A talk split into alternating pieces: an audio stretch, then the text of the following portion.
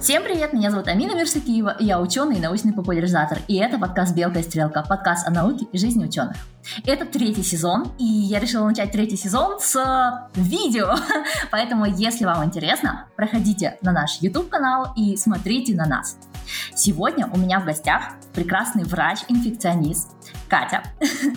Катя, я пригласила тебя, чтобы обсудить сегодня тему ВИЧ, Возможно, для начала сезона это не самая э, интересная всем тема, но она очень важна для общества. Поэтому расскажи, пожалуйста, почему именно ты можешь говорить об этой теме, как ты связана с ней, кто ты? Я врач-инфекционист, но такой инфекционист, как я считаю, немножко эм, наполовинчатый, да, потому что я пришла в инфекции только ради ВИЧ.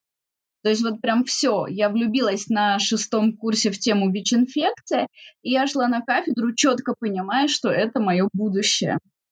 А, и, конечно же, получается, что я так и в основном занимаюсь темой ВИЧ-инфекции. Конечно, нас не могли выпустить, не научив э, диагностировать и лечить другие заболевания, но, тем не менее, ВИЧ – это мое любимое ВИЧ — это то, чем я хотела заниматься, чем я занимаюсь и чем я буду заниматься все время, я надеюсь. Скажи, пожалуйста, почему? Что тебя так очаровало в этой инфекции, в этом заболевании? Потому что, ну, для меня ВИЧ — это страх, да, то есть вот если э, можно описать ВИЧ какой-то эмоции, для меня это страх. Я ребенок 90-х, я наслышана все, всех историй, все то, что было в 80-х, 90-х, это практически прошло на моих глазах, я боюсь эту болезнь. Я понимаю сейчас, так как я уже слежу за тобой не один год, за твоим блогом, я понимаю, что это не так опасно. Это не передается просто по воздуху, да. Это, ну, можно спокойно жить как с ВИЧем, так и спокойно жить рядом с человеком, у которого такое заболевание. Но что вдохновило тебя? Вот смотри, я была в таком научном поиске, в таком поиске своей специальности. Я заканчивала педфак, надо было определяться – мне очень нравилась психиатрия, а, вот эти вот все психологические штучки, а, и даже больше психология, да, скажем так, чем психиатрия. И мне очень нравилась иммунология.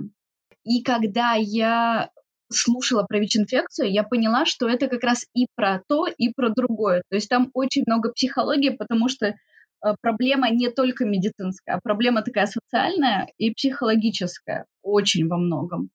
Вот. И э, там, конечно же, про иммунитет было. И меня вот это вот зацепило. Это такая новая инфекция. Это люди, которых боятся. Действительно, этот страх был.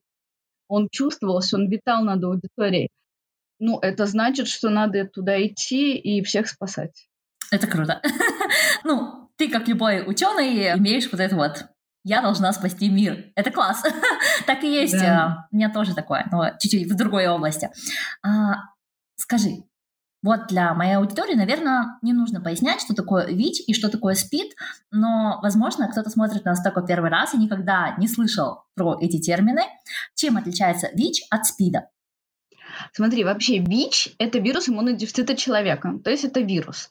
Есть заболевание, которое вызывает ВИЧ, ВИЧ-инфекция. Последняя стадия ВИЧ-инфекции – это СПИД, синдром приобретенного иммунодефицита. И, конечно же, у нас для всех это все одно и то же, никто не делает этих разделений. И поэтому мои некоторые пациенты, когда им стоматология задают вот этот вопрос, а у вас есть СПИД? Они говорят, нет, потому что у них ВИЧ-инфекция, у них СПИДа нет, у них все хорошо. Вот. И они злятся, и я злюсь каждый раз, когда вижу вот эти некорректные формулировки в медицинских учреждениях, потому что это как раз медицинская терминология, которой нужно владеть обязательно. То есть ВИЧ инфекция и СПИД не одно и то же. Какими терминами должны владеть обыватели? Да? То есть обыватель должен понимать, что есть ВИЧ, ВИЧ-инфекция и СПИД. И, да. конечно, обычному человеку не нужно знать, сколько стадий у ВИЧ-инфекции, да? Да, да, да, да. Возможно, больше, чем две. Да, конечно. Вот. Что должен знать обыватель про ВИЧ и ВИЧ-инфицированных? То есть э, это называется такое информирование, да, и здесь самое важное, на мой взгляд, знать, что люди с ВИЧ живут долго, живут хорошо, если э, нет других причин жить плохо. что существует эффективное лечение ВИЧ-инфекции, которое выдается во всех городах и странах бесплатно. И благодаря этому лечению люди с ВИЧ, они проживут столько же, сколько люди без ВИЧ. И чем раньше будет начато это лечение, тем лучше. Еще обывателю важно знать, что мы никогда не можем угадать, у кого ВИЧ, а у кого нет ВИЧ. И только тест нам покажет, только лабораторное обследование. Вот, потому что вот эти вот картинки страха и вот эти вот люди со СПИДом, они такие все в язвах, все такие истощенные. И вот тогда мы думаем, о, у него, наверное, есть что-то такое. А когда мы видим такого пышущего здоровьем, цветущего человека, мы в жизни не подумаем, что у него может быть ВИЧ-инфекция. И главное, что если ВИЧ попадает в организм человека, да, то э, первая вот острая стадия, он вызывает что такое гриппоподобное, ОРЗ-подобное, да, синдром, и э, человек об этом быстро забывает. Да, то есть как будто бы обычная простуда, и ты потом об этом забываешь и живешь долго без симптома абсолютно никак это не проявляется. Ты живешь, заводишь отношения, если ты доверяешь своему партнеру, ты не используешь презерватив, вот вы же такие молодцы и чувствуете себя хорошо и вообще за ЗОЖ. А на выходе ты получаешь э, инфицированного партнера, благодаря тебе, твоему незнанию, ты получаешь на выходе уже себя в состоянии СПИДа, и как бы мы, врачи, получаем, соответственно, не того пациента, которому дал таблеточку, и там все прекрасно, а того пациента, которого надо уже вот оттуда тянуть, куда он там забрался. Вот, это так. Ого. Так, давай тогда шаг за шагом. Шаг первый. Как заражаются ВИЧ? А, вот нет, это не первый шаг. Все-таки первый шаг – это как узнать, потому что а, когда я думаю, что у меня нет никаких путей заражения, да, то я в целом э, и не пойду сдавать тест. Но вот я работаю, ой, не знаю, лет почти 20 лет уже, да, ВИЧ-инфекция. И получается, что у меня есть эти единичные случаи, которые мы не знаем, как они заразились. Вот, поэтому okay. давайте начнем с того, что просто все люди регулярно сдают кровь на ВИЧ, чтобы избежать даже этой вот неимоверной казуистики. Ты знаешь, я за всю жизнь сдавала один раз. И то вот. потому, что это нужно было для стипендии. У нас в Казахстане стипендия была, шаг, и перед ней все сдают, э, там такая медкомиссия, как будто в космос отправляют. Ну, правильно, государство будет вкладывать тебя на э, деньги налогоплательщиков. Ты должен как минимум дожить до конца своего образования, а лучше прожить столько лет, чтобы выплатить это обратно. Вот, и там мы сдавали. Но больше я никогда не обращалась. Слушай, мы очень отличаемся странами. А потому что, когда я первый раз приехала в Америку, я так и не поняла этих непонятных людей из, ну, их мелкого там штатовского Минздрава, да, скажем так, которые говорили, нет, нам не нужно тестировать на ВИЧ женщин и там не группы риска. Я говорила, да как так? Вы начнете их тестировать, вы увидите весь этот трэш. В общем, я не понимала. Потом я приехала в Великобританию. И тоже они мне говорят, да, у нас вот работа с группами риска. Я говорю, а общее население? Только общего населения это не касается. И только там я поняла, а программы с детьми? А программы с детьми мы закрыли, у нас нет больше детей с ВИЧ-инфекцией. И тогда я поняла, что мы, Россия и страны СНГ, в отличие от, ну и все наши любимые соседи, да, в отличие от Европы и Америки, допустили генерализацию ВИЧ-инфекции. То есть ВИЧ-инфекция была раньше в определенных уязвимых группах людей, которые имели больший риск получить. И так как все страны кинулись помогли этим группам защититься от ВИЧ-инфекции, то у них это все и остановилось. Что случилось в России? В России случилась генерализация ВИЧ-инфекции.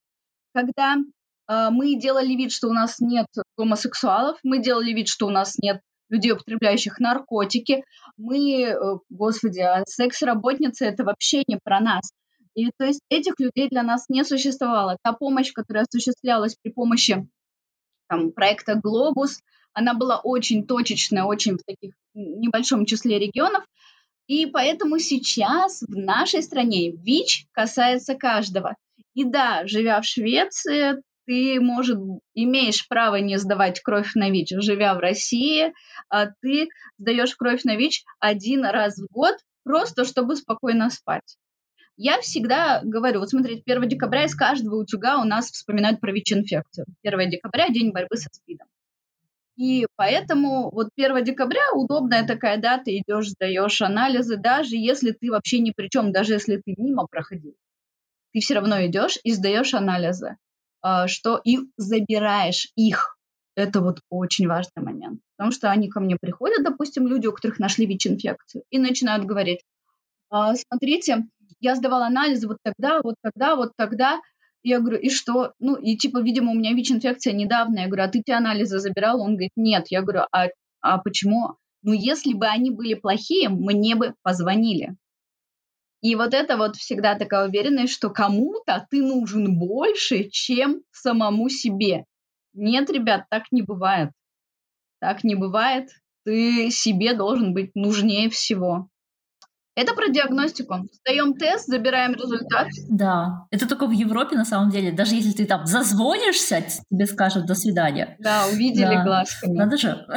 А, сейчас, когда ты говоришь, я прям понимаю, насколько вот эту вот разницу действительно в Казахстане, когда ты сдаешь. А, просто в Алмате я живу достаточно недалеко от одного из э, спид-центров, а, такая небольшая лаборатория, где люди сдают э, кровь.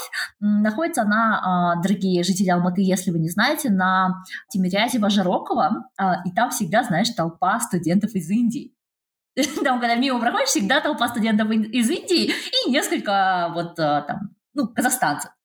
Вот. И это так э, интересно наблюдать. Я понимаю сейчас, что в Казахстане всегда нужно было забирать анализы, а в Швеции, в Германии, где я сейчас живу, ты даже им Звонишь, тебе говорят «до свидания», мы пришлем вам по почте, если что-то важное. А если не важное, то спите спокойно. Ну вот такой подход, он такой получается же опекунский, и как бы, а вдруг вот врач просмотрел. Я как бы за такой двойной контроль, когда врач выполняет свою работу качественно, хорошо, ну плюс ты тоже уточняешь, а все ли в порядке. Ну, конечно. Тем более врача можно поменять, можно переехать, можно что-то э, в своей жизни изменить, и ты один на самом деле знаешь всю свою историю болезней и должен э, понимать. Ну хорошо, мы поняли, что нужно проверяться как минимум раз в год. А, можно это делать не только 1 декабря. Можете выбрать себе прекрасную дату 1 июля и пойти провериться в эту дату. А сколько стоит этот анализ? Смотри, в России, а, я думаю, в Казахстане тоже это бесплатно в поликлинике по месту жительства. Вот, в любой частной лаборатории это стоит, ну, очень недорого. У нас там рублей 300-400 сейчас стоит, ну, плюс забор крови. То есть сумма такая доступная в целом. И а, важный момент, что всегда везде, кроме поликлиники, можно сдать анонимно. Вот, э, многие боятся сдавать кровь на ВИЧ, потому что они боятся, что об этом станет известно общественности. А, и, например, да, если я живу в маленьком населенном пункте и сдаю кровь там, где в лаборатории там работает моя какая-то знакомая, я не могу быть уверена, что все все не узнают. И поэтому ну, вот у нас в России э, законодательно закреплена возможность сдать анонимно, не предъявляя паспорт. А, это будет такой анонимный результат любой медицинской организации. И это важно.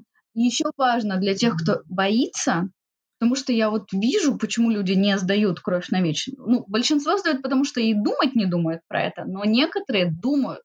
И самое страшное, что они осознают свои риски и живут вот в этом аду, боясь сдать тест на ВИЧ. Вот. А можно сделать э, тест самостоятельно. Есть такие тесты для домашнего использования. Они похожи на тест на беременность. Это или по слюне, или это по крови. Ну, по слюне удобнее для домашнего использования. Oral Quick там самый такой частый тест. И он не такой точный, конечно, как вот вы пойдете в организацию. Он может дать ложно отрицательный результат. Вот. Но, тем не менее, это прекрасный ориентир для тех, кого совсем уж ноги не несут в медицинскую организацию. Вот. Угу. Это хорошо. Good to know. Давай вернемся теперь, как люди заражаются. Я вот знаю только про половой путь, и я знаю историю, как у нас в Казахстане в 2005 году заразили группу детей, причем очень большую группу детей. Это была халатность, э, и связано это было с э, переливанием крови, насколько я помню. Вот, то есть э, половой путь, обмен жидкостями и э, кровь. Можно ли заразиться, например, у дантиста, вот у стоматолога, как ты угу. сказал? Ну, вот смотри, получается у нас кровь. И если мы идем к стоматологу, который, э, ну, зверски не соблюдает меры защиты своих пациентов, и у него окровавленные приборы, то мы можем заразиться. Вот, если вы не видите окровавленных приборов, то вы не получите ВИЧ-инфекцию никогда и нигде. Ни на маникюре, ни на татуаже. То есть ваша задача единственная – визуально осмотреть то, чем к вам хотят прикоснуться, к вашим слизистым или там, повредить ваши кожные покровы, возможно. Если вы не видите крови... Подожди, окровавленные, а обслюнявые? Вот смотри, мы, мы говорим, да, про жидкости. Первая жидкость опасна у нас кровь. И э, вот в случае с ВИЧ-инфекцией инфицирующая доза такая, что мы увидим эту кровь. И тогда э, мы сможем отследить это визуально. Вот если бы мы говорили про гепатиты, то мы бы э, не говорили об этом. А, то количество крови, необходимое для заражения, оно зависит от инфицирующей дозы в целом. И у нас в случае с ВИЧ инфицирующая доза должна быть большая. Примерно 100 тысяч копий вируса должны попасть в наш организм, чтобы мы заболели. Это обязательно видимая капля крови. В случае с гепатитами, например, вирус гепатита Б и С, достаточно очень маленького количества, там сотни в сотни и тысячи раз меньше, чем ВИЧ, и эту кровь мы не увидим, вот это количество. Поэтому, да, когда мы боимся очень сильно ВИЧ-инфекции, не привиты от гепатита Б и ходим делать себе шелак, то как бы это где-то что-то идет не так. На самом деле нигде э, вот на этих процедурах мы не можем получить ВИЧ-инфекцию, за исключением прям грубейшего нарушения мер безопасности. Ну, то есть, если действительно а, стоматолог, ну, мне рассказывали про такие стоматологии дежурные, там, ночные, куда все прибегают, там врач уже в коме, медсестра вообще уже там спит. А, и да, может быть, э, кому-то вот лезли в рот, и вот на этом он прям увидел кровь. Ну, остановил все это дело, все протерли, обработали. Поэтому смотрите, да, включайте свою ответственность, а так, если вы в плановом режиме приходите к доктору, у которого все обработано, который при вас достает крафт-пакеты, все достает, это обработанное, то, конечно, ВИЧ-инфекцию так получить нельзя. То есть это безопасно. Это мы поговорили про кровь. Дальше вот ты там про слюни. Да, нет, слюна у нас не относится к опасным жидкостям, потому что в слюне содержатся единичные частицы вируса, но они недостаточны для инфицирования человека и у нас есть выделение с половых органов. Вот все выделения, потому что многие ошибочно считают, что только сперма. Нет. И как бы некоторые используют презерватив только на момент окончания полового акта для того, чтобы предотвратить беременность, ну как бы на, чтобы не было семяизвержения. А весь половой акт они осуществляют без презерватива, ну потому что так, возможно, приятнее. Да, ну вот, с точки зрения ВИЧ-инфекции, с точки зрения беременности, так э, все можно получить. И все инфекции, передающиеся половым путем, и беременность можно получить, если использовать презерватив только на момент семяизвержения. Потому что предоякулят, то, что выделяется э, во время полового акта до спермы, он содержит вирус в достаточном для заражения количестве. У женщин, соответственно, выделение с половых органов тоже содержит вирус в достаточном для заражения количестве. И поэтому у нас половой путь, он сейчас лидирующий. Но что я хочу сказать, что половой путь не самый эффективный. Потому что мы бы давно все вымерли, ребята. Учитывая нашу, ну, во всяком случае, в нашей стране культуру использования презервативов, живых бы не осталось. ВИЧ половым путем передается плохо, и только это спасает народ. Потому что только один из тысячи половых контактов вагинальных приводит к инфицированию. Один из тысячи. А самый высокий риск при анальном сексе, он доходит, если это контакт прям с человеком, у которого ВИЧ, то риск доходит до 7,5%. Но это не 20, не 50 и не 100, как многие думают. Вот, это то, что нас, в принципе, спасает. Да, я думала, что это как минимум 50, да. знаешь, типа да или да, нет. Да. Но а, приятно слышать, что это не так страшно. А, скажи, Почему они увеличиваются? А, эти риски могут увеличиваться, если есть инфекции, которые передаются половым путем, если это грубый секс травмирующий, если это изнасилование, то, конечно, риски намного выше, да. Если это секс во время менструации, а, вот, то есть тогда риски у нас уже переходят в разряд таких более ощутимых. Но в целом а, ВИЧ просто не содержится в таком гигантском количестве в половых путях, и поэтому вот как бы очень многие люди не заражаются, несмотря на такой риск. и думают, что это безопасно. И это также такое заблуждение, когда, например, у человека есть ВИЧ-инфекция, он спит с другими людьми, не используя презервативы, и никто из них не заразился. Человек начинает думать, так может у меня ВИЧ нет. Вот, но рано или поздно это срабатывает, и инфекция передается. Поэтому, конечно, половой путь основной, и только постоянное использование презервативов защитит вас. И даже если вы там мега сознательные, у вас партнеры, и вы такие со справками пришли друг к другу, но с ваших предыдущих незащищенных отношений прошло меньше, чем 6-12 недель, вы можете оказаться в периоде окна, когда тест не показывает, что ВИЧ уже есть, а антитела еще не выработались. Ну, ладно. В основном тест показывает через 3 недели, но вот супер перестраховочный вариант там у британцев до 12 недель. Хотя ВОЗ сейчас уже говорит, все, 44 дня и успокоились. В общем, что я поняла? Ребята, защищайтесь, защищайтесь, э, покупайте себе презервативы, потому что это единственный способ снизить э, весь этот риск до нуля. Ладно, 0,0001%, да? Не, смотри, учитывая, что риск и так небольшой для ВИЧ, да, при э, контактах, особенно там в устойчивых парах, то презерватив он снижает реально до нуля. Понятно, что это должно быть правильное использование презерватива. Это можно делать отдельный подкаст, кстати. Потому что это такая тема, никто ничего а не что, умеет. Амина. Можно неправильно использовать. Я я в шоке, ладно, да. давай это, расскажи, как правильно использовать, потому что мне кажется, это важно. Слушай, у меня тут пособий даже нет под рукой. На самом деле я на приеме, когда ко мне приходят пациенты, взрослые люди, я спрашиваю там, как часто у вас рвется презерватив? Если у людей рвется презерватив, это значит точно они его используют неправильно. Вот. А презерватив э, должен покупаться правильно, он должен храниться при комнатной температуре. Вот сейчас у нас 35 градусов, и те люди, у которых э, презервативы хранятся в бардачке машины, ну, как бы уже могут их смело выкидывать. Потому что латекс разрушается при температуре выше 25 градусов. Вот, презерватив должен использоваться со смазкой на водной основе. Буквально недавно у меня был пациент на приеме, который говорит, «А, я в шоке, значит, он вызвал секс-работницу, и она стала использовать масло в качестве смазки. Я говорю, да нет, не может быть. Он говорит, я сам был в шоке. В общем, какая-то непрофессиональная секс-работница. Вот, э, только... Ну, вряд ли у них есть там экзамены на секс-работниц.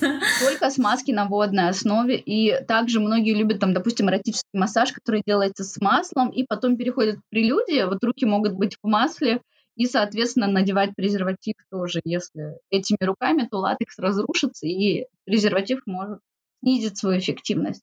Презерватив рвется, потому что люди не оставляют э, достаточную пимпочку на конце, презерватив, когда вы надеваете, должен наматываться на палец. Один оборот. То есть все оставляют вот столько, да, в конце, перед, э, ну, для сбора спермы. На самом деле, и как раз это такая школа секс-работниц города Екатеринбург, а, значит, если вы оставляете вот столько, то есть вот столько вот это вот наконечник презерватива будет. Для тех, кто слушает, это где-то сантиметра э, три, ну, да? Два с половиной, да, ну, кого какие, в общем, пальцы. То, во-первых, и воздух как следует выдавить, то, во-первых, это снижает риск разрыва презерватива значительно, во-вторых, при таком э, использовании презерватива секс намного приятнее, потому что не чувствуется вот это вот давление при фрикциях. Поэтому, да, наши люди, и где вот это должны говорить? Это же не мы с вами в 40 лет там должны вот сейчас узнавать. На секс-уроках, на секс-просвещении. Да, это надо рассказывать. И, ты знаешь, я сейчас много что узнала, хотя уже делала подкаст по секс-просвещению, хотя поддерживаю все вот эти вот организации, но почему-то никто ни разу не упоминал вот это. Все, что я знала э, о сексе, то, что многие пары отказываются... Э, о сексе. о презервативе, это то, что многие пары отказываются от презерватива, потому что им не нравится ощущение. Но теперь я понимаю, что если они неправильно используют презерватив, презерватив, то ощущения соответственные. А, а вот про то, что латекс э, плохо переносит жару, вот знаешь, я в теории это знала, потому что я же полимерщик, но мне не пришло в голову связать эти два знания, да, где полимеры и где латекс, где презервативы. Хотя ну логично же, да? Это должно быть одной из первых мыслей, которые я профессионально должна была подумать, глядя на презерватив. Вот э, как интересно бывает. так что ты просветила меня еще и по моей специальности только что. Класс. Классно. Да. Изобрети, пожалуйста, презервативы, которые бы не портились. Ой, мне кажется, тот, кто это изобретет, станет просто миллионером. И Нобелевскую премию получит. Ну, про женские презервативы ты знаешь, да, полиуретановые? Я знаю о них, но м, я думаю, что наша аудитория очень редко о них слышала. Чем отличаются женские презервативы от мужских? Ну, получается, что мужской презерватив для того, чтобы его использовать, нам нужен эрегированный мужской член. Вот, и, э, соответственно, mm-hmm. это делается непосредственно перед сексом. Женский презерватив можно э, засунуть в себя, там такое колечко засовывается внутрь, и остальное вот так расправляется. И можно засунуть его и пойти на свидание. И там как дело пойдет. Дойдет до секса, вы уже готовы в целом. Вот. И плюс женского презерватива в том, что он, так как у него широкий вот здесь вот э, наконечник, да, э, широкое основание, то, получается, закрываются половые губы, и это лучше защищает от вируса папилломы человека, например, при сексе, от других инфекций презерватив а обычный же мужской защищает только половой член, а вот все остальные, э, кожа промежности, все это трется и могут передаваться вирусы. А женский он более защищает. Но здесь нужен такой навык использования. Кому-то нравится, кому-то не нравится, поэтому здесь нужно попробовать как минимум, чтобы оценить.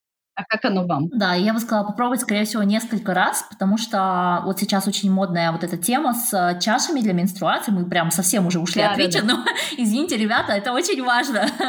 А, и для того, чтобы освоиться с этой чашей, нужно несколько циклов к ней приноравливаться. Сейчас в условиях хоум-офисов, когда у нас полмира сидит дома, это вполне себе реалистично. Да? То есть э, там надо хотя бы 2-3 раза в день это дело менять, вытаскивать, промывать, принимать душ, с этим совсем разбираться, правильно складывать, использовать какую-то дополнительную защиту. Наверное, все мужчины сейчас такие, что я только что услышал, но это реальность, это вот жизнь, и не то, что я агитирую за эти чаши, просто если вы попробовали их один раз и вам не подошло, а, это логично.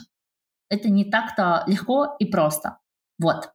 Там, кстати, тоже полимер. Так же, как и презервативы, вот. так же, как и все, нужно пробовать, выбирать свое, а не отказываться.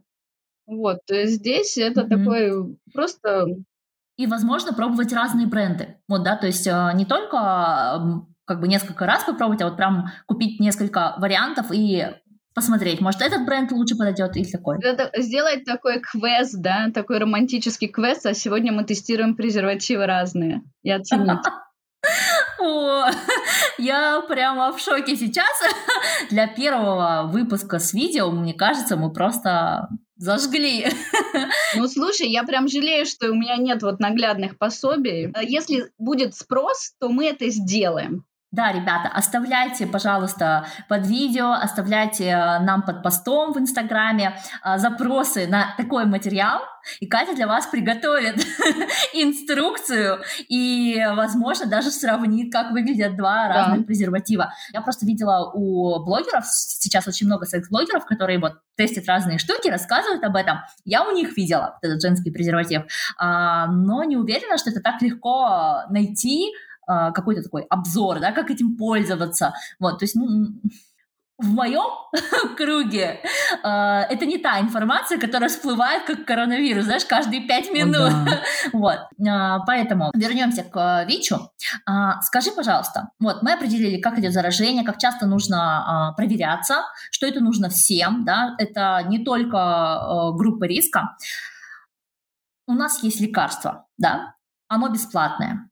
А, этому лекарству уже много лет, и оно помогает людям жить. Вот э, те ребята, о которых я говорила, которые в 2005 году в Казахстане случайно были заражены детьми, э, они сейчас живут полноценной, в принципе, жизнью. Некоторые из них делают каминг-аут, и можно посмотреть, что люди подвергаются давлению, но при этом сама их жизнь, качество их жизни, оно, наверное, усугубляется только вот этим давлением со стороны общества, с этими страхами. Скажи, пожалуйста, с лекарством разобрались, а Почему нет вакцины?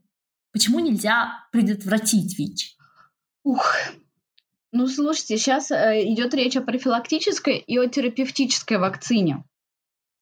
И, на мой взгляд, дело в том, что э, вирус очень сильно изменчивый.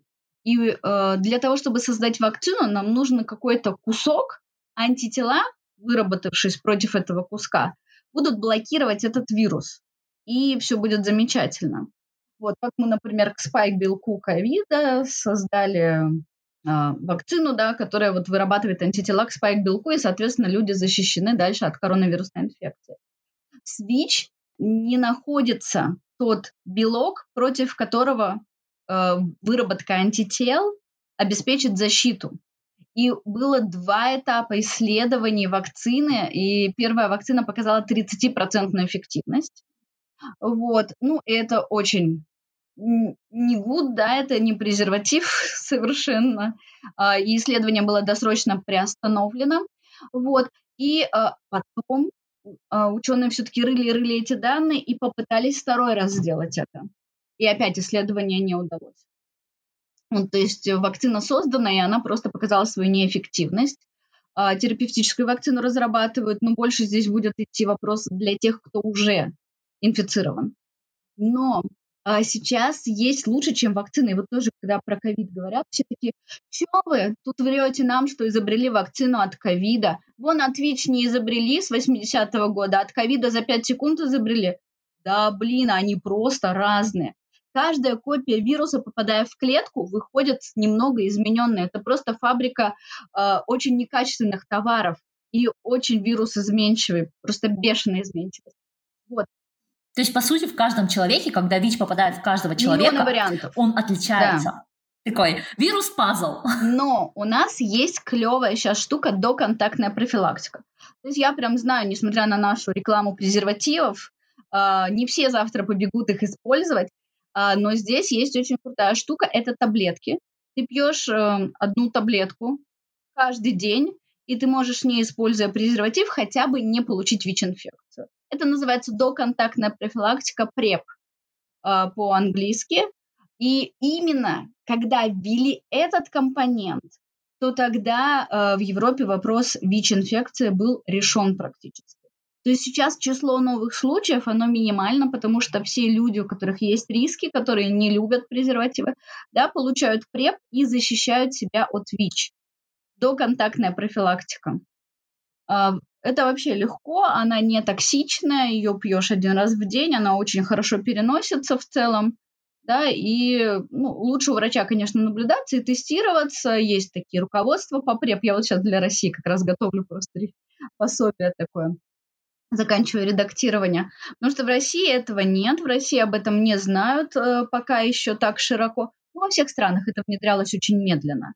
Вот. И поэтому, когда мне говорят, где вакцина от ВИЧ, я, э, честно, ее не особо жду. Потому что для меня вопрос ВИЧ-инфекции, он закрыт с медицинской точки зрения. У нас есть профилактика, это презервативы и ПРЕП. У нас есть экстренная профилактика, когда вот случилось изнасилование, и вы пришли, э, значит, э, если у вас есть сила об этом сообщить, вы можете начать пить таблетки, просто это больше, чем доконтактная три таблетки в течение месяца, и это тоже защитит вас от ВИЧ-инфекции. Вот. Если случилось, что у вас есть ВИЧ-инфекция, у вас есть хорошее лечение, которое хорошо переносится и позволит вам жить абсолютно долго и счастливо, а, по возможности, да, счастливо, конечно. У нас помимо ВИЧ есть реальные проблемы. И, э, то есть, с медицинской точки зрения, дети рождаются здоровые, партнеры не инфицируются. Самое главное, что когда ты принимаешь терапию, твоя вирусная нагрузка подавлена, и ты даже при сексе не можешь передать ВИЧ-инфекцию. То есть ты можешь со своим партнером, если как бы все остальные э, инфекции тебя не волнуют, не использовать презерватив, ты не передашь ВИЧ при сексе. Это принцип N равно N. И вот он с 2017 года у нас как бы доказан, но до сих пор еще очень сложно людям дается это понимание. Вот, и то есть проблема с медицинской точки зрения закрыта. Мне вот вакцина профилактическая, она здесь не нужна, учитывая, что вот, пожалуйста, вакцина разрабатывается, это будет такая же у нас песня, что вы хотите нам вколоть яд, изменить наши ДНК, и мы все станем обезьянами. А, вот. Но у нас проблема осталась социальная.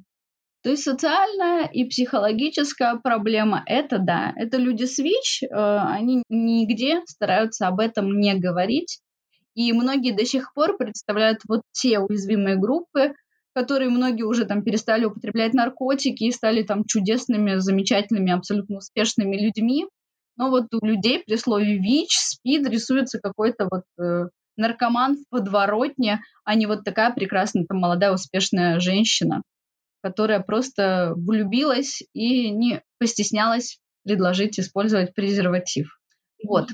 Ну, или подверглась насилию. Так, ну, как бы такое просто случилось, да, в жизни? Ну, вот смотри, случаев насилия у меня были в практике, ну, конечно, это намного меньше, чем те женщины, которые вот действительно вступили в брак, возможно, муж даже не изменял, то есть это просто он до брака уже получил ВИЧ-инфекцию. А, вот таких историй просто огромное множество. Где-то с 2012 года вот я стала прям четко замечать, что вся моя аудитория, а, все мои пациентки, которые приходили, это молодые женщины, которые просто недооценивали значимость презерватива. Вау. А, я надеюсь, что после этого выпуска большая часть аудитории подкаста «Белка и стрелка» — это женщины. Я надеюсь, дорогие дамы, что вы будете брать на себя и эту ответственность тоже. А, ваше здоровье всегда в ваших руках. Если у вас есть еще вопросы по ВИЧ, то, пожалуйста, оставляйте нам их, задавайте. Давайте обсудим эту тему. И надеюсь, вам будет интересно обсудить эту тему со своими близкими, чтобы люди переставали бояться ВИЧ, СПИД, чтобы не доводили ВИЧ-инфекцию до СПИДа. Спасибо тебе большое, Катя, за то, что пришла и рассказала. А, я надеюсь на инструкции. Вот. Всем пока-пока. Будьте здоровы. Здоровья.